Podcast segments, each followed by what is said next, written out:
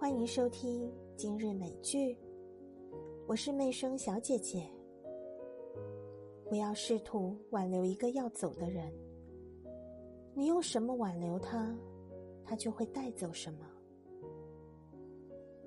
不必太纠结于当下，也不必太忧虑未来。当你经历过一些事情的时候，眼前的风景已经和从前不一样了。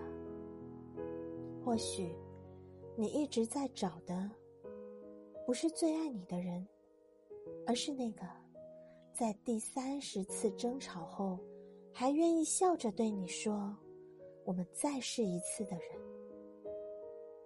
你要的是一起努力，不轻言放弃，一起把现在走成未来的那个人。